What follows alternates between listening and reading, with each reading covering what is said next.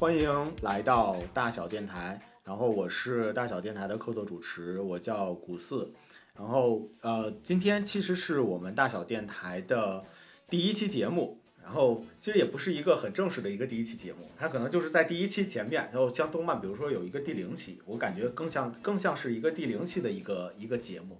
这个节目主要聊的是什么呢？主要聊的是说我们为什么想要去做大小电台，想给大家去介绍一下我们的这个这个新的一个播客。然后首先我们大小电台这个。这个播客呢，它是从一个咖啡馆里面来去孵化出来的一个播客节目。然后这个咖啡馆呢，叫做叫做大小咖啡，它目前在的北京。然后其实这个事儿也是我我我跟跟我坐在坐在一起的有另外两个未来可能也会是大小电台的常驻的一个主持人，一个是大小咖啡的创始人张一鹏。嗯，张一鹏跟大家来打个招呼。大家好，我是大小咖啡的创始人张一鹏，我是那个呃非常容易就能够把真的说成假的张一鹏，那个也是这三分之一的业余主持人啊。好，然后另外一位呢，其实是大小咖啡目前的一个某店的一个主理人，是马师傅。哎，我们我们都称为马主理，马主理。大家好。其实内心戏都是马师傅。好嘞。嗯。来哦，我我就是大小咖啡创始人的员工，他他真的说成假的，那我就实践呗。对对对啊，这个事儿其实特别逗啊。我觉得就是从播客的缘起上来讲啊，一个是之前我我我先讲一下，就是我为什么对播客感兴趣，就是是是这样的，就是我因为以前是跟上一份工作的原因，然后所以接触了播客，但其实我在大学的时候也做过电台。说，所以就是可能有一只要有一点点这样的一个情节，然后之前呢接触了播客，然后也在播客圈子里面去了解做播客的这些人，慢慢慢慢的去感兴趣。后来呢，就是因为我经常是那个在大小咖啡喝咖啡，然后也经常在大小咖啡里边认识一些新的朋友，那么我就突然有一个想法，说，哎，那个。我我能不能能不能也做这样的一个播客？然后一个是说我在咖啡馆里边认识的这些朋友，跟他们聊天的这个过程中把它录下来。另外还有一个呢是说，就是呃从一个，因为我很喜欢咖啡嘛，想想传播就是咖啡的这样的一种生活方式什么的，所以我就把这个小小的一个念想跟那个张一萌张老板这块去聊了一下，然后突突然发现，哎，张老板原来也是一个。之前是一个播客的一个一个爱好者，我觉得我们可以先各自先聊一下，就是大家之前是怎么认识播客的。那个是这样哈，其实我觉得古斯过来跟我聊这事儿的话呢，这叫呃正中下怀。正中下怀。正中下正中下怀的 意思是，不是是这样？我其实一直有一个长期的困扰没有获得解决，这个困扰就是大小咖啡的这个公众号推文，公众号推文过去的时候。都是以图文的形式，是，但是图文的形式，这个呃呃，因为我自己是认为，尤其是每一篇图文的话呢，其实都不应该被这个粗这个粗暴的对待，每一篇的话其实都应该言之有物。但是呢，我是光有这个心，却没有这个文笔，所以说，经常这个，尤其是由我操刀了这个图文，常常被人笑话，好像是这个百度翻译出来的，呃，因此呢，我早就想。我早就想把这个图文的形式换一种形式，因为我发现我跟人面对面说话比较顺溜一些，比写东西的话呢要要容易产出一些。嗯，所以说这个古四过来找我聊播客这个事情，呃，一个是正中下怀，另外呢，我自己平时其实也是播客的用户，我自己我举个例子哈，做饭的时候啊，等等这些这个包括骑小牛的时候啊，我有的时候会这个听播客，呃，因为这个时候就是一些时间，有些时候一些。呃，这个碎片的时间就可以被一些你平时没有时间去用的，我你去专门去听播客就可以给给用上。而且还有一点就是，我经常的话是一个播客的话要分成四次五次听，这个就是就是把我的很多的碎片时间都给占，就是就有效的利用起来。对对对，这就是为什么我很喜欢播客这个形式。我也觉得这个播客的话，从我的这个实实用角度来说的话呢，也解决了我的问题。对 对对对，我觉得也是，就是播客是一种聊天的一种一一一个一个那个以聊天为主的这样的一个节目嘛，其实就是本身就是一种很轻松的一个范围氛围下面来去来来去弄的。哎，马助理，你是怎么知道播客的？小时候应该就知道吧，因为我小时候对红领巾广播电台嘛。我的天哪！对对对对对。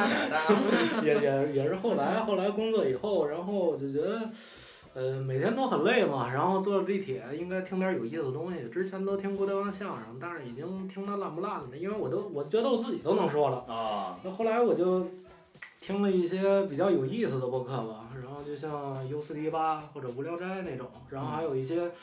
杯弓蛇影是关于酒的那些博客哦，那个我知道。对对，那个做的很专业。啊，对对对对，我都觉得他既能给我产出一个内容，又能跟我达成一个共识，对，还能利用我坐通勤车的这段时间，也是能把我的时间有效利用上，既能学习又能放松，对，所以我觉得他是我的一个，一我的一个自身的一个生活方式。嗯，对。哎，我有一个问题特别特别想了解一下，就是当时。张张一龙张老板，你是怎么发现马天适合做播客的？哦，我觉得他自己，我觉得他自己的话不是不是，我觉得马助理是之前就知知道他听平常听播客。呃，我我还真不知道，但是呢，我觉得他是一个言之有物的人。哦，嗯，甚至于这个不，这个咱不这这个真真的，你看我说真的就像假的一样，你懂吗？这一点我确确实实需要反思一下啊。但是马助理确确实实是个言之有物的人，他不是一个就是呃，尽管他表面看上去好像是在跟别人老是开玩笑的方式，但是是一个这个有思想，你知道他他是有自己的一个想法的人，并且呢，常常我觉得有的时候一些事情。这个我在跟我们的咖啡师这个去讲的时候，我觉得其实马天都会经过自己的一个判断啊。那这一点上来说的话，会让我有一个信任感。哎呀，因为这个信任的话，实际上是很是很重要的。因为有的时候一些外部的一些信息，尤其是可能不一定传到老板这个地方，但是首先是传到我们的主理人那个地方。所以说他们看到之后，他们的解读其实是很重要的。那这个时候如果没有独立思考能力，如果没有自己的想法，那么很容易就会被一些这个你知道吧，外部的这种这个。呃，言论给带走了，你知道吧？所以说马助理今天还在大小，不是没有原因的。发现你今天晚上对我异常的好，你是不是今天晚上要有什么事儿要让我做呀？总感觉有有阴谋。怎么了？说真话，你看这个。这话总感觉有阴谋，你知道吗？但 真的，我听了一分钟，我是觉得，就他他他说完这一分钟之后，我是觉得这事儿就是巧了。嗯。就是巧了，真的就是巧了。你也不知道他，他就是平常就这么爱听播客，但是真不知道。就就突然就想到，哎，这个人好像言之有物。对对是是。不过我觉得是这样的哈，我们在讲到播客这个形式，播客的话呢，我觉得不是大家在一起，呃，当然了，闲聊是一个形式，但是闲聊实际上是有一个底线的。对的。所以说呢，那么底线，我觉得是因为大家是有这个思考的。我换句话说，我们聊的这个事情的底线是已经有保障了，所以说你就得去找做播客的时候，你就得去找那些对聊天的底线这个有保证的人，你知道吧？所以说这次是为什么？换句话说，不知道大家的习惯是什么，但是知道大家底线在哪里，这就可以了。啊哎，真的说说实话，就是我说一下我的我的底线啊。好，没下线。好。不，这是呃，对，这怎么从第零期就开始这样了？别这样。呃，我我所谓的底线是什么？就是我为什么觉得大小很适合做做播客的这件事情。嗯，其实这个也是我当时的一个突然的一个念想，不是说就是我跟就是大大小咖啡有多好，或者是跟张老板的关系有多好，是不是这个样子的，而是说，我觉得第一点是说，就是大小咖啡。我在大小咖啡的里面，尤其是在北罗店，我我觉得我会感到很多不同形态的东西。比如说大小大小有有那个夜间模式，就是日间夜间模式。然后比如说它有太小地方，所以我在去了解播客的播客的这个圈子的时候，很多人在跟我说，我们找话题其实是一件非常难的一件事情。嗯哼，呃，对于对于很多的一些播客者来说，就像那个张老师讲的，就是要有底线，要言之有物然后又有一些真正的一些内容。那么同时存在这几个不同点的时候，我要我的话题每一期的话题都要有，就都要很新颖、很不一样。对。那么我其实觉得就是在大小的里面的话，像大小地方的这个地方，我就觉得是一个自然就能够有很多话题的一个一个地方。嗯嗯然后包括像大小地方，第二个点是在于嗯，就是太小地方，太小地方，对太小地方，不好意思，嗯太小地方嗯。第二个点点是在于我在大小真的是我在这个咖啡馆里头，我第一次在这在一个咖啡馆里头能认识很多新朋友，嗯哼，比如说像 Dim，嗯哼，嗯，对，而且他们都能够很深的吸引我。呃，首先第一个是说什么啊？第一个是说我平常在可能在院里门口坐着然后突然可能就有一个人过来说，哎，打乒乓球嘛。嗯我说正好正好缺个人，因为乒乓球需要两个人打，他说打乒乓球嘛，正好缺一个，要不要一一块儿？我说好啊，行啊，就很自然的就搭上搭上话了。然后呢，像像蒂姆也是，蒂姆我是就看他在在那个桌子上一直在画画画画画东西，而且他画的真是太太牛逼了。很厉害。对对对，我觉得哪期可以叫蒂姆一起来聊一下。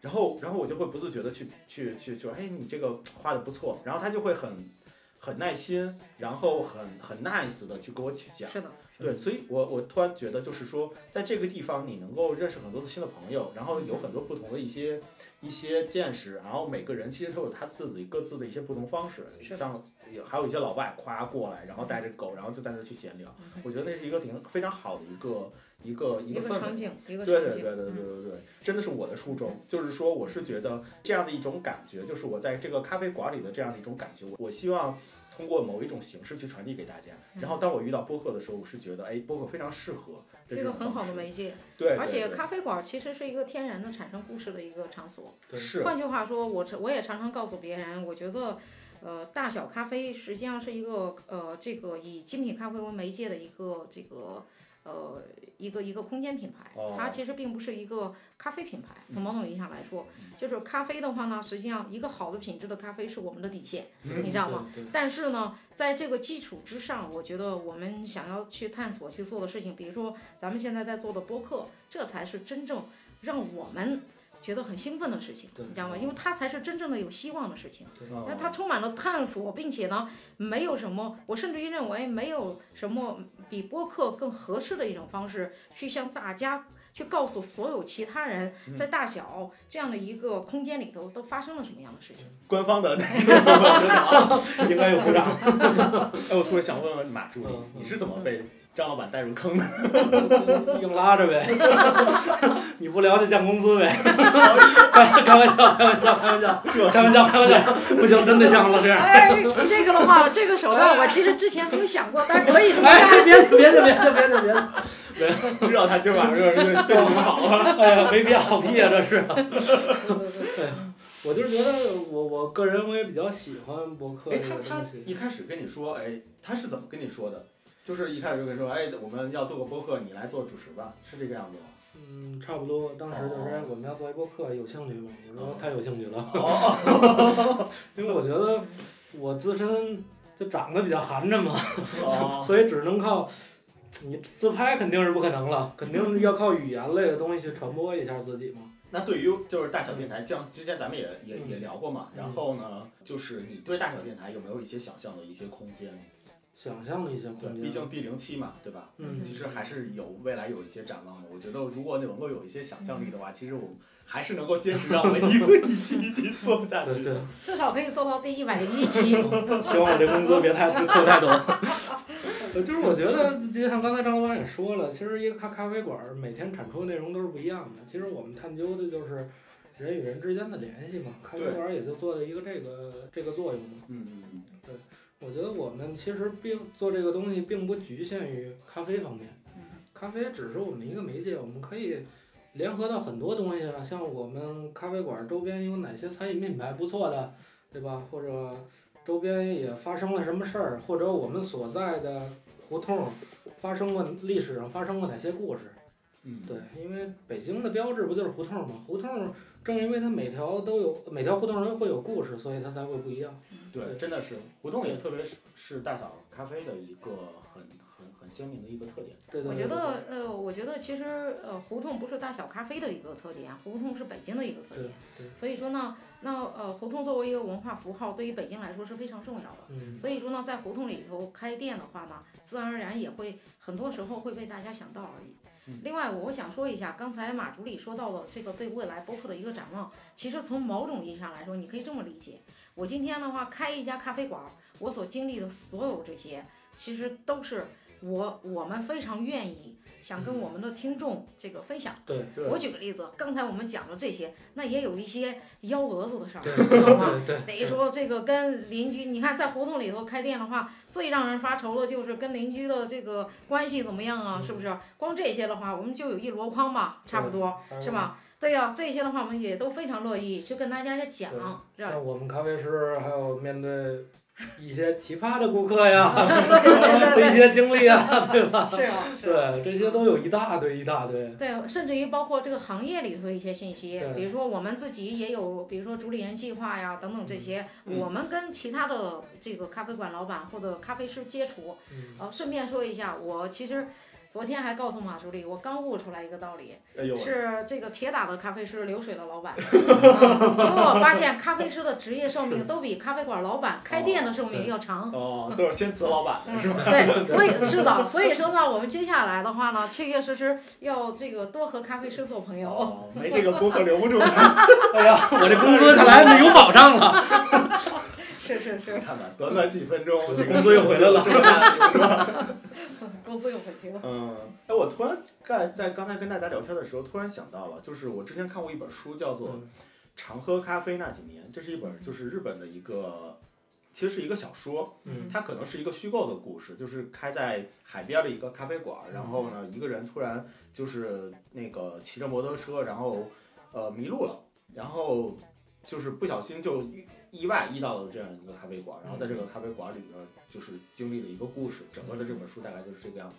但是给我看完之后就想感觉很温馨，我是觉得我之前其实是一直对于人在于咖啡馆的这些故事，其实我是觉得是一个非常，呃，我我我自己会比较的感兴趣，会比较的关注的这个点，这可能也是其中其中的我自己现在来录制这期播客的时候突然想到的，也可能是其中的一个原因。成，那就我们为什么要录这这个大小电台的这一期？你觉得就是还有什么？我觉得最主要的是想告诉大家，大小电台来了，嗯大家别害怕。然后我们讲的都是，那不是应该害怕了吗？我们讲的都是真心实话。啊，嗯对，嗯这个呃呃，主要是告诉大家，这个以后的时候，大家会从这个节目里头会听到一些这个，即便是平时碰到咖啡师或者碰到这个呃其他的朋友在咖啡馆里头，未必都有机会分享的一些。对对对，是的，是的。发现一个现象，就很多人来到咖啡馆里的时候，他其实有一点不错，嗯就是不知道要做什么，或者是常常常发呆呀、什么的。嗯，其实他们很喜欢去交流，对，很喜欢去，就是觉得咖啡馆其实是一个社交的一个场所嘛。对对，所以所以其实我希望的是说，这个节目能够带给大家的也是也是这个样子的，嗯就是你能在这里边发现，哎，咖在咖啡馆里头能够遇到很多黑棋的一些人，然后很有意思。而且我觉得，其实非常多的顾客对于我们比较好奇。对我对于我们的话，就是说对于大小，比如说我们的起源，我们现在做的怎么样，我们未来有什么计划，你知道吧？就对我们特别好奇。对，我觉得这也是一个渠道，告诉大家我们是怎么想的，我们日常是怎么想的，嗯我们这个未来，这这个我我实际上是希望，我也是非常希望我们的听众能够跟跟我们一起走下去。嗯，嗯，马助理还有什么想说的吗？我想跟张老板一块儿走一 哎呦哎呦，马助理今哎呦喂哎呦马助理今天晚上对我异常好。我还涨工资吗？哎，你这两个人正好也是面对面坐着，我就感觉这个这个互相这害怕吗？互这相之间都有一些微妙的关系了。哎呀，对对对，这个挺逗啊！嗯大家可能对这个电台不只是目前现在现有的这个第零期的这样的一个想象，嗯，未来它它生长成什么样子，可能我们现在都不太清楚。我觉得和大家和每个听众陪伴着我们一起来说我们呃，真正的去定这个这个电台的未来的一个调性，或者说和听众一起说来陪伴着这个电台慢慢慢慢往后走下去。嗯对对对，我觉得这个是一个特别特别好的一件事情，在当下的这个时代，在当下的这个时代，我是觉得，就是一个是播客能够给大家传递很多很多的一些，呃，你甭管说正能量也好，就是引发共识的一些东西。对，它可能会介于某一些媒体，就是看完之后，你花一两个小时的时间，你刷某一个什么 某平台的一个什么东西之后，你是空虚的。